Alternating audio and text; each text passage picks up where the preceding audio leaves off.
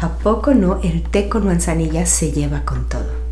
Te invito a uno en este espacio seguro donde platicaremos del infierno que se vive alrededor de los trastornos de la conducta alimenticia y lo más importante, hablaremos de cómo caminar hacia la recuperación total desde un lugar de compasión, aceptación y amor propio. Soy Carla Manzanilla, coach para la libertad de los TCA y alimentación desordenada así como sobreviviente recuperada de anorexia, bulimia, ejercicio compulsivo, ortorexia por más de 25 años. Te invito a que le demos un sorbito a nuestro té sin olvidar que nada de lo que se diga aquí sustituye un tratamiento profesional o médico. Así que si hay temas que te puedan poner en riesgo, evítalos y cuida de ti. Sin más que decir, escuchemos el episodio.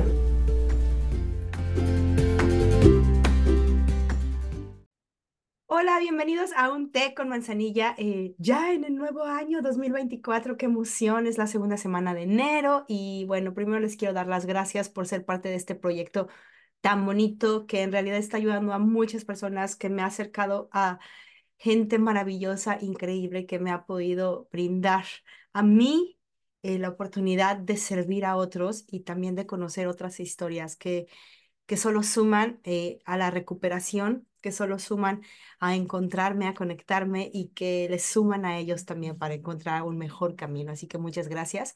Eh, de igual manera les pido, si no han evaluado el podcast, por favor no le den menos de cinco estrellas, porque es la manera que más gente puede escuchar y encontrar un, lugar seguro para relacionarse. Eh, no se imaginan cuánto eh, puede ayudar un podcast, una idea escuchar a alguien en donde te sientas eh, reconfortado, entendido y escuchado. Eh, y como decía, estamos en la segunda semana de enero. La adrenalina de las fiestas ya bajó un poco, algunos ya regresaron a su horario de trabajo normal, otros retomaron los proyectos que se quedaron en, pausa, algunas escuelas ya están de regreso y en general todo parece volver a la normalidad. ¿A poco no les parece que diciembre es un mes fuera del año? Es como si no contara, como si fuéramos abstraídos de la Tierra y llevados a otra dimensión por un mes completo. Y luego los primeros días de enero los ovnis nos escupen de regreso a la realidad. Es como muy extraño, es como, ok, ¿dónde me quedé? ¿En dónde puse pausa en mi vida? Y como no saber dónde empezar. Y yo muchas veces me he preguntado, ok, ya empezó el año y ahora, ¿cómo le hago? ¿Cómo regreso? ¿Cómo enciendo los motores? ¿Cómo alcanzo todas esas cosas que dejé atrás o que quiero hacer, em, es, es una sensación muy extraña. No sé si te identificas, no sé si la compartes conmigo, pero la verdad es que es como esta abstracción total en el mes de diciembre y enero es, ok, y estoy aquí, ya regresé. algunos además llegan muy cansados a estas fechas. Em, es un mes en donde hay muchas reuniones sociales, muchas actividades donde em, los gastos, las deudas de la Navidad, los excesos de todo tipo y, y principalmente aquellos en los que nos exponemos nuestra salud emocional y por lo tanto física. Y por último, los benditos propósitos. Entonces, entre el cansancio, todas las actividades, todo el estrés que traemos por las fiestas, y no digo que no haya sido algo que hayamos disfrutado, porque seguramente disfrutamos el tiempo en familia, disfrutamos estas reuniones, eh, este tiempo de festejo, sin embargo es cansado. Y es una bomba de estrés, de ansiedad, de cortisol, adrenalina mezclada con ilusión, miedos, cansancio y todo que se deposita en el mes de enero. Y todo esto el cuerpo y la mente lo resiente. Y eso para mí es la cuesta de enero, más allá del dinero, que claro que todo el mundo empieza como, pues tal vez los excesos si no te controlaste en diciembre, em, como volver a la realidad de, uy, esta es mi realidad, estos son mis gastos normales, esto es lo que tengo que pagar, estos son mis deudas. Em, es una cuesta, pero yo creo que es una cuesta más emocional eh, porque te cobra todas esas facturas que, que hiciste o que, que no pagaste en el mes de diciembre por no estar tan presente por no estar para ti, por complacer tanto, por desaparecerte de tu realidad. em, claro que el cuerpo lo siente, la mente lo siente, y de hecho enero es uno de los meses más complicados eh, en la salud mental. Y en verdad no estoy en contra eh, de ponernos metas, buscar crecer como seres humanos. Es más, yo muy misma lo busco todo el tiempo y animo a hacerlo. Sin embargo, no me parece que el mensaje de estas fechas venga desde un lugar realmente de amor, compasión, de verdad. Lo siento como una necesidad creada y no buscada verdaderamente.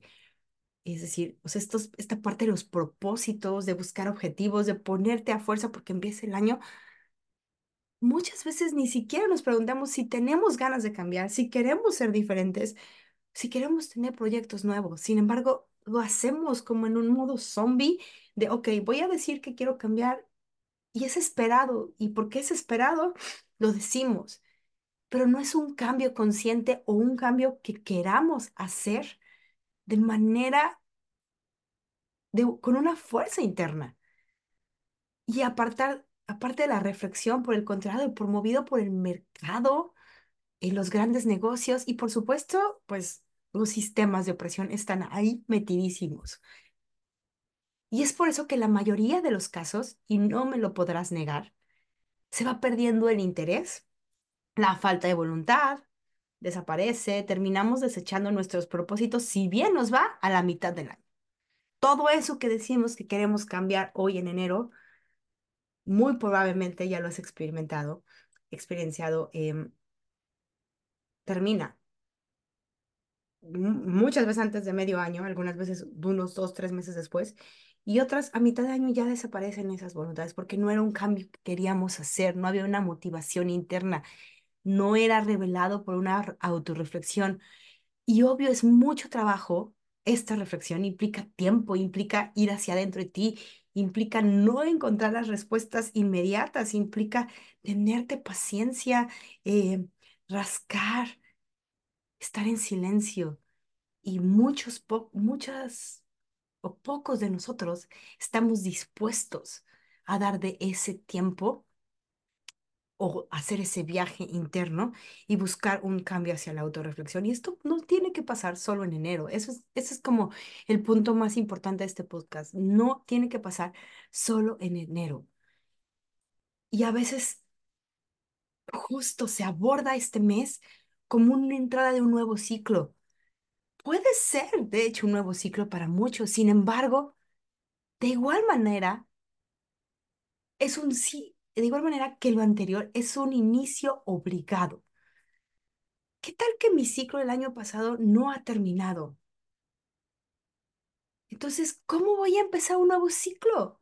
Lo que intento explicar es que puede que no quería terminar un ciclo. Tal vez mi ciclo todavía no terminaba, tal vez estaba muy a gusto con quien era. Me sentía bien, aún no estaba listo para cerrarlo. Me gustaba estar ahí. Y bueno, es lógico que si no cierro un ciclo, pues no necesito abrir otro. O al menos seamos conscientes que si vamos a abrir un ciclo sin cerrar otro, vamos a estar viajando entre dos ciclos. Y eso realmente crea una maraña en la mente porque vamos a estar de un ciclo a otro que no están cerrados, están abiertos, se, entre, se entrelazan y no sabemos a veces ni dónde estamos parados.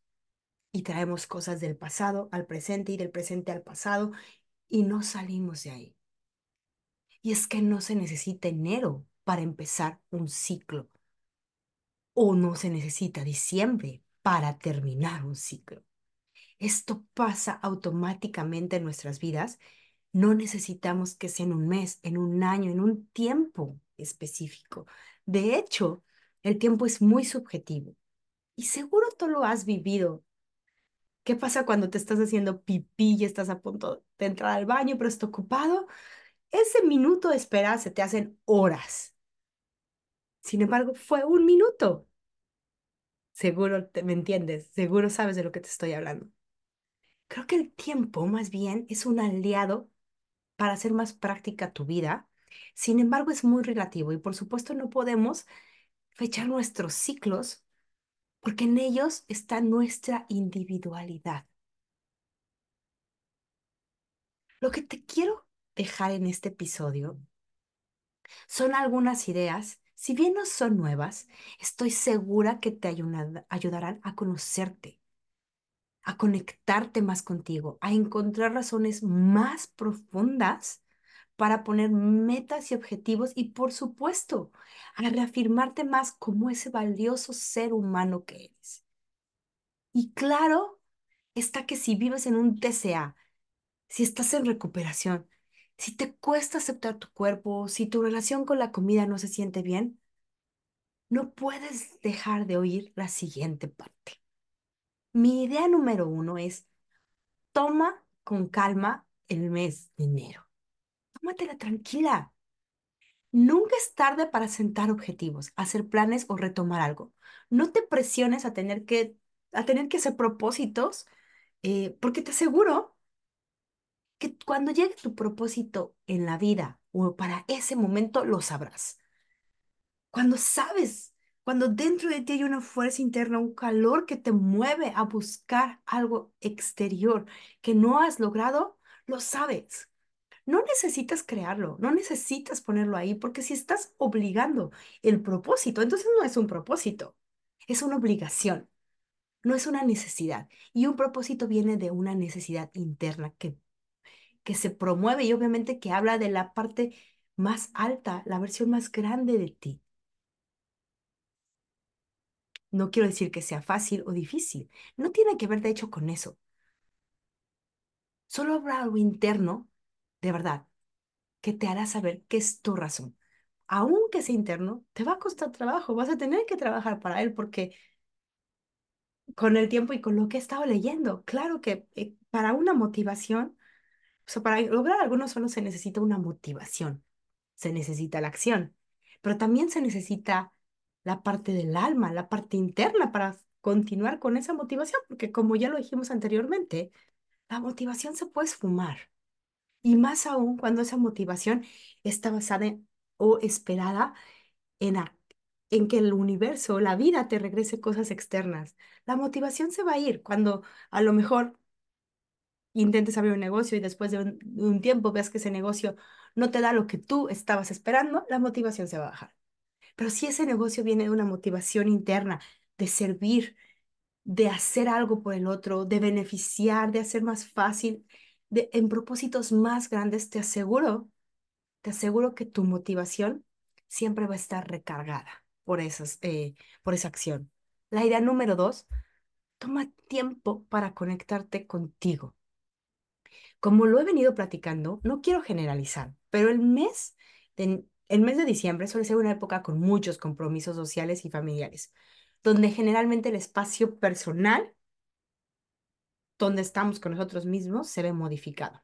Y eso en el mejor de los casos, porque en mi caso y en el caso de muchas personas que me están escuchando que tienen un TCA o un trastorno em, mental, esa parte de tiempo a estar solos con uno mismo no existe, es un martirio. Y no es tan difícil poder encontrar esa conexión, porque conectarte contigo mismo implica conectarte con la realidad que estás viviendo, con la carencia de amor que te das, con la carencia de cuidados que te das. Y enfrentarte a ese espejo realmente te mueve y lo evitas. Y la verdad es que no es hasta este momento que empiezo yo a entender el significado y empiezo a buscar y a disfrutar esos momentos. De hecho, empieza a ser agradable conmigo misma tener esos momentos de silencio yo sola. Pero antes no lo entendía y antes no lo buscaba. Y sin esa conexión, es imposible buscar un propósito que esté conectado a ti y que te vaya a mover del lugar de donde estás. Em, y por eso creo importante que antes de prospectar tus metas, logros al inicio del año, comiences con, conectando contigo, conociéndote, viendo esa versión del futuro, quién va a ser, concentrándote en ti, ¿cómo te vas a ver en un año? ¿Cómo te vas a ver en tres años? ¿Quién quieres ser? ¿Para qué? ¿Con qué recursos cuentas? ¿Qué necesitas? Evaluar desde una conexión y compasión y amor. Y entonces sí, después de, tener esa conexión y esa claridad mental, ponte objetivos y metas que de verdad vas a buscar y vas a poder alcanzar. Eso es lo más importante. Porque ¿para qué quieres ponerte propósitos que vas a tirar a medio año y que además te van a crear culpa y estrés por no haberlos cumplido y que además van a ser propósitos que vas a querer cumplir cada año que llegue un nuevo año? Número tres, esta idea.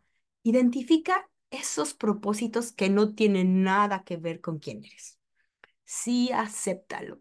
Muchas veces compramos propósitos de las redes sociales, de la televisión, de la vecina, de la tía, etcétera. Yo me he propuesto hacer un montón de cosas que no van para nada con quién soy. Y te cuento un ejemplo. Em, en esos años de juventud, en mi adolescencia, em, decidí que quería estudiar para ser modelo. Y mi mamá, como era tan linda, me escribió unas clases de modelaje, maquillaje, etcétera.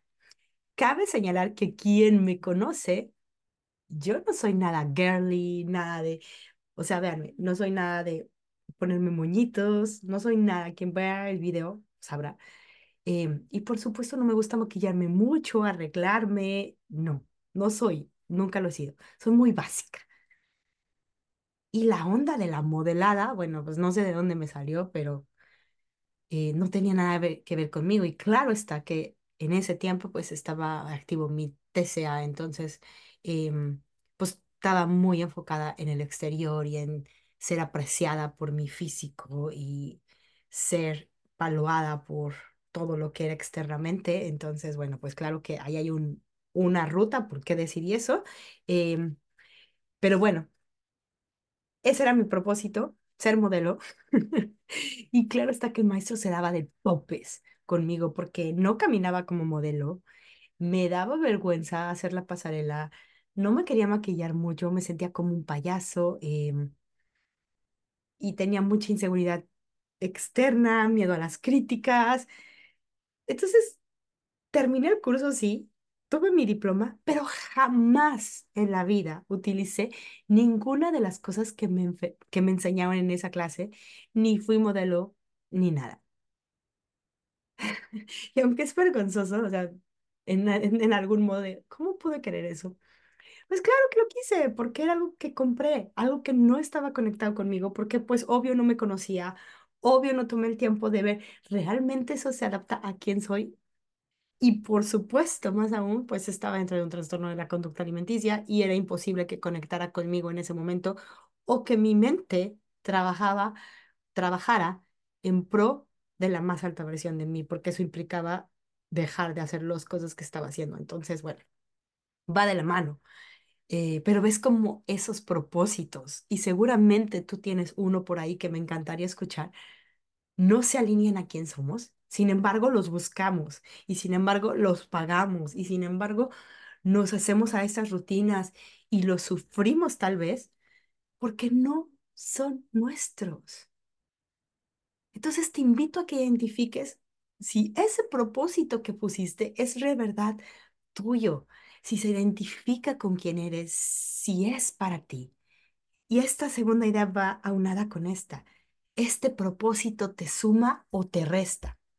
Y especialmente si tienes una relación eh, complicada con tu cuerpo, si no lo aceptas aún, si tu relación con la comida tampoco es saludable o si tienes un TCA, es importante que reflexiones sobre estos propósitos que ya te pusiste o que estás a punto de poner. ¿Te suman o te restan? ¿A qué? ¿A qué le suman y te resta? A tu vida, a tu amor propio, a tu valor, a tu compasión, a tu respeto. En general, suman a tus valores que te determinan. Es decir, si para ti un valor importante es la verdad. Ese propósito suma a tu verdad. Si para ti un valor importante es la amistad, ese valor suma a la amistad. ¿Cuáles son tus valores principales? ¿Con cuáles valores llevas tu vida? Y esos propósitos tienen que identificarse con esos valores. Si no, no te suman, no son para ti. Y siempre pregúntate, ¿qué hay detrás de esa meta que estoy buscando? ¿Qué hay detrás de esa meta de bajar de peso? ¿Qué hay detrás de esa meta de bajar, eh, de dejar una, de empezar una dieta? ¿Qué hay detrás de, de ese propósito de empezar un nuevo plan de ejercicios? ¿Me suma a mi vida? ¿Va orientado a mis valores? ¿Sí? ¿De qué manera? ¿Cómo me va a sumar? ¿En qué me va a hacer mejor? Y luego te preguntas, ¿por qué? Te voy a dar un ejemplo. Em, ok, empiezo el año y como pienso que comí muchísimo todo, todo diciembre y estoy en esta mentalidad de fue un exceso y ahora voy a empezar una mentalidad de escasez de tengo que reducir mis consumos, tengo que ponerme a dieta, tengo que bajar todos los kilos que subí porque me voy a enfermar. Claro, porque todo el mundo, todo tiene que ir relacionado a la salud. Y entonces digo, ok, a ver, este propósito me suma, me suma mi vida, quiero mi salud. O sea, mi propósito lo estoy haciendo por mi salud. ¿Realmente el dejar de comer suma mi salud? Si digo que sí, sí. ¿Por qué? Porque no comer azúcar eh, es muy, es bueno porque no me enferma. ¿realmente comer azúcar no me va a enfermar? Mm, sí y no, porque pues sí no me voy a enfermar de algunas cosas, pero sí me voy a enfermar de otras porque la gripa y el azúcar no tienen nada que ver, o porque las bacterias, o porque el COVID, o porque todas las enfermedades no todas están relacionadas con el azúcar. Entonces, pues sí me puedo enfermar, pero no me puedo enfermar de otras cosas. Entonces no es una verdad total, porque quitar el azúcar no me va a preservar la salud todo el tiempo, ni de todas las cosas. Entonces, ¿por qué? ¿Y por qué? Entonces, realmente, ¿cuál es la motivación de quitar el azúcar? Bueno, es que aparte de la salud, eh, estoy cuidando mi cuerpo. Ok, tu cuerpo no necesita azúcar. No. ¿Por qué? Pues porque la puedo crear por otros medios. ¿Qué medios? Entonces vamos, ¿por qué? ¿Y por qué? ¿Y por qué? Y entonces vamos desvaneciendo la respuesta hasta llegar a la ruta, a la verdadera razón por la que estoy buscando esta dieta. Y generalmente no es la primera razón que di y está más ligada hacia el miedo, hacia emociones, hacia sensaciones, hacia cosas que queremos evitar. Y muy probablemente eso, la ruta y la verdadera razón que estoy buscando ese propósito, no está orientado o no me suma a la persona que yo me vi en ese futuro. La idea número cinco es haz las paces con tu cuerpo. El 91% de las mujeres del planeta Tierra en esta cultura occidental, occidental no están cómodas con su cuerpo. El 91%. Y de ese 91%, el 98% de esas mismas mujeres se han sometido a un tipo de tratamiento o a una dieta de restricción para cambiar su cuerpo. Entonces, muy probablemente un propósito este año o uno de tus propósitos este año tenga que ver con resolver ese problema que no aceptas tu cuerpo. E intuyo que estás pensando en hacerlo de la misma manera que lo has hecho años anteriores, restringiéndote, castigándote, poniendo en riesgo tu mente y tu cuerpo. Y antes de continuar, te recuerdo que si lo estás intentando otra vez, es porque las otras veces o las veces anteriores no te ha funcionado. Entonces tienes que volverlo a intentar. Comenzar un plan alimenticio, a comer sano, a bajarle a los carbohidratos, hacer más ejercicio, comer menos, ayunar, dividir las comidas en grupos alimenticios, contar tus macros, reducir grasas azúcares, Todo eso se llama cultura de dieta.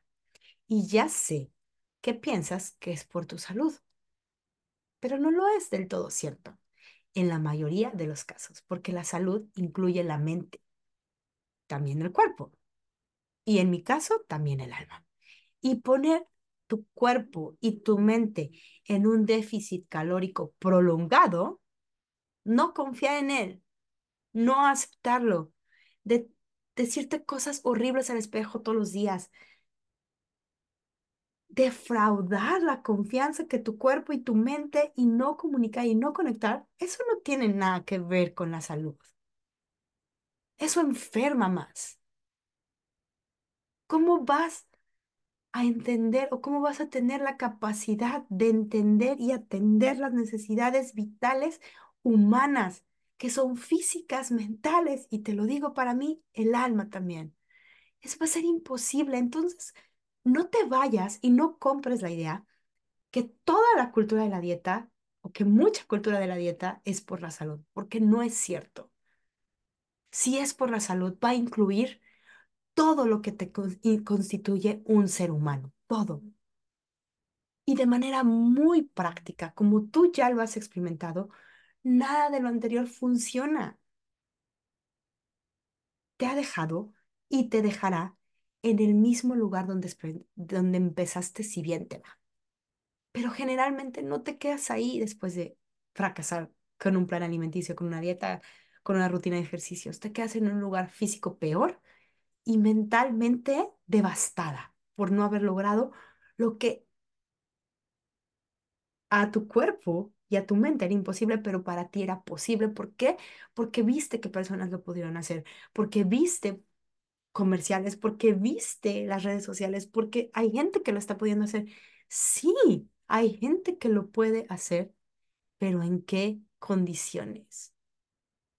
Tú no conoces la vida de esas personas que ves en redes sociales. No las conoces, conoces lo que te muestran. No conoces su mente, no sabes en qué lugar se encuentran. No podemos asumir que esas personas están en un lugar más sano que tú, solo por ver lo que ellos nos muestran. Esta vez te invito a que empieces a tratar nuevas rutas para aceptar tu cuerpo. Primero te des cuenta que el problema no eres tú, más bien es algo que te han hecho creer. No eres tú, mi amor, no eres tú. ¿Y sabes por qué te lo han hecho creer? Porque si creemos que nosotros somos el problema, creeremos que tenemos el control y la posibilidad de cambiarlo. ¿Por qué no nos dicen que nuestros ojos son, cuando son cafés, hay un problema? Entonces tenemos la posibilidad de cambiarlos azules, porque no podemos, a menos que nos pongamos unos lentes, pero no hay forma de cambiarlo. O sea, no podemos hacer un esfuerzo para modificar el color. No podemos todavía hacer un esfuerzo para modificar nuestra altura, solo usando zapatos altos, pero no podemos modificarlo físicamente. Entonces, no. O sea, la industria no nos va a pedir eso, pero sí nos va a pedir modificar nuestro cuerpo, aún y cuando eso lleve consigo la salud mental, deteriorarla, aún cuando eso lleve con, con ese reto lleve consigo mismo matar a muchas personas, y no solo digo matar y llevarlas a la tumba, matarlas en vida. ¿Cuántas personas que pueden estar escuchando esto y que están sometidas a estas presiones físicas, eh, viven, pero viven sin vivir. Tú no eres el problema. No eres. Y cuando empieces a darte cuenta que en ti no está el problema, sino en cómo te han presentado la información y cómo te han presentado ese problema que no es un problema, que ese problema vive en un exterior porque no es tuyo, es hasta ese momento que vas a soltar que resolver ese problema, porque es pura tontería que la misma industria nos ha hecho creer. No somos un problema. Nuestro cuerpo es hermoso del tamaño, de la talla, del color, de la raza que sea. También empieza a buscar nuevos contenidos más alineados con esa aceptación de tu cuerpo. Busca crecer en tu amor propio y en tu compasión. No hablo, no, no hablo de este amor propio ilusorio. Hablo que lo busques. Porque si no lo buscas, no lo vas a encontrar. Hablo que hagas acciones que te lleven al menos tocar esa posibilidad de aceptación y luego de amor. No hablo de que vayas del odio al amor, hablo de que trabajes en eso. Depura tus redes sociales si te llevan a compararte todo el tiempo, a hacerte sentir mal, a no, no respetan tu valor. Y por supuesto que te invitan a hacer conductas de riesgo, no los necesitas. Busca aliados, busca gente que te inspire a sumar a tus propósitos que realmente están conectados con tu más alta versión de ti. De hecho, acabo de relanzar mi ebook. Es una pequeña guía gratuita que te va a ayudar muchísimo a armonizarte con tu cuerpo. Así se llama, armonízate con tu cuerpo. Y te va a ayudar a comenzar este viaje de aceptación corporal, de reconocerte más allá de tu físico, de descubrirte. La verdad está increíble, la hice con todo el amor, con todo el cuidado y creo que puede llevarte a un viaje muy hermoso que si nunca lo has hecho, te invito a que lo hagas. Aquí te voy a dejar abajo la liga para que la descargues, es gratuita y si lo, lo descargas, déjame tus comentarios, por favor, me encantaría escuchar y saber cuánto te ayudó. Además de eso, hay muchos libros, cuentas gratuitas y muchos recursos también que requieren inversión. Y aquí voy a pararme porque a veces no queremos invertir en esas cosas que hablan o que nos llevan a una reflexión interna porque creemos que podemos hacerlo, solo que no queremos. Eh, y claro que me identifico con eso porque yo era la primera, la primera, te lo juro, la primera que no quería comprar eh, libros de autoayuda, que jamás iba a escuchar algo como es, como este podcast tan ridículo, en mi mente decía de, ay, no, qué tontería, yo no tengo tiempo para eso, yo soy fuerte y mi mente es fuerte y no necesito eso, ya. Menos aún comprarlo. Pero sí, pero sí te quiero invitar en esta ocasión a que si ya has gastado durante muchísimo tiempo en programas, en dietas, en planes alimenticios, en entrenadores, en gimnasios, tal vez podrías ahora invertir de otra manera y tal vez obtengas resultados diferentes, porque las otras inversiones las has hecho constantemente y seguramente terminas en lugares muy parecidos. ¿Quieres hacer diferente? Haz algo diferente. ¿Quieres actuar diferente? ¿Quieres que tener resultados diferentes? Necesitas actuar diferente.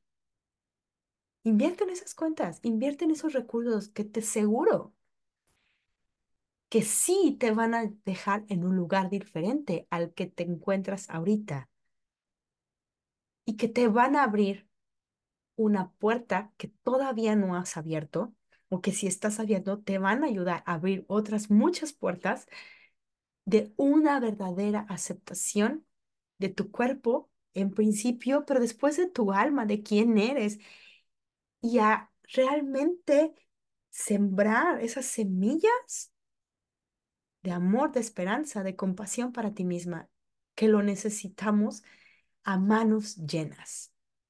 Y esto va muy ligado a mi idea número 6, brilla. Y esta canción me encanta y yo la pongo y me la canto a mí ahora. Brilla y brilla tan lindo. Contagia a otros con tu brillo. No dejes que nada apague tu luz. Brilla porque mereces brillar. Y lo pongo como un punto importante para mí, porque va más allá de si logras o no esos propósitos, tus objetivos. Lo más importante es que todo lo que elijas en este 2024, toda tu vida, mantenga el brillo con el que naciste, con el que fuiste hecha, con la maravilla que fuiste creada. Mantén tus valores, ningún propósito que se conecte con tu más alta versión de ti, te llevará a romper o a quitar ese brillo de ti. No dejes que nada te haga creer que no puedes brillar. No dejes que una etiqueta que tú te has puesto o que te han puesto sea la cortina de tu brillo. Tú eres un mundo lleno de posibilidades. Y todas son posibles. Todas. Brilla y brilla tan lindo como solo tú sabes brillar. Te deseo el mejor año, el mejor momento, el mejor ciclo, la mejor vida para ti. Con todo lo que venga en ella, tú estás hecho para ese momento y puedes superar cualquier cosa. Si necesitas ayuda en tu proceso de recuperación del TCA, si necesitas orientación, si necesitas hablar con alguien, mándame un mensaje. Te abrazo muy fuerte y gracias por escuchar este podcast. Bye.